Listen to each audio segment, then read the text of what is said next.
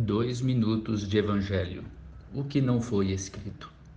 O apóstolo João disse que nem tudo que Jesus realizou foi registrado e que, se o fosse, não haveria espaço suficiente no mundo para os livros. Do pouco que foi escrito sobre Jesus, percebemos a doçura das palavras, a atração dos ensinos cheios de amor, a compaixão profunda diante das dores humanas. Mulheres, homens, crianças, eram todos tocados por sua bondade sem fim.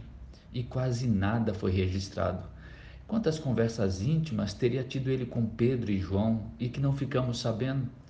Quantas outras vidas foram tocadas, quantos outros milagres realizados e que não soubemos, mas que cada um dos apóstolos viram, ouviram, tocaram.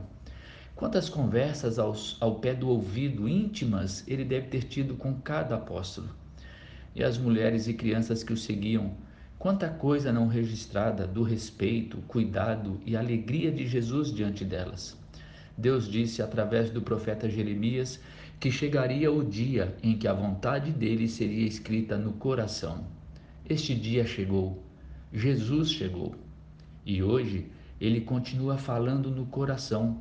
E são registros novos, pessoais, íntimos Assim como falou pessoalmente com os apóstolos, fora dos registros, ele continua falando conosco. Sua voz não está presa num livro, ela é livre e pessoal. O que foi testemunhado nos registros bíblicos nos levam a Cristo, mas ele não se limita ao que está escrito. Ele trata com cada um de nós pessoalmente. Ele fala ainda hoje.